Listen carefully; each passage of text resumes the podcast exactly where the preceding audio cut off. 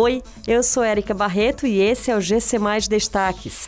Fortaleza deve esgotar a aplicação da primeira dose das vacinas contra a Covid-19 nesta quarta-feira. Novo lote com vacinas contra a Covid devem chegar ao Ceará nesta quarta-feira.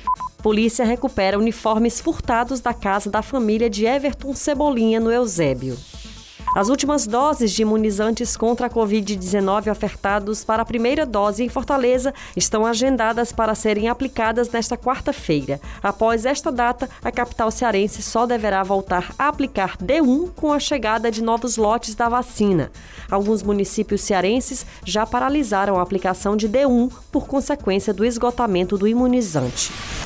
O governador Camilo Santana anunciou que o estado deve receber um novo lote de vacinas contra a Covid-19 nesta quarta-feira. Segundo ele, serão 137.980 doses de imunizantes, sendo 86.500 da AstraZeneca e 51.480 da Pfizer. Estes imunizantes devem ser distribuídos entre os municípios cearenses para retomada da aplicação da primeira dose em várias cidades. Ainda não se sabe quantas vacinas serão distribuídas para cada município.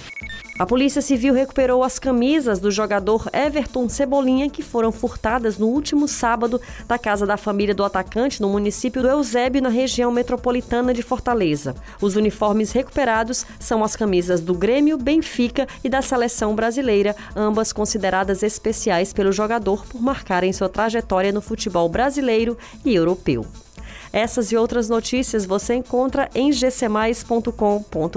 Até mais.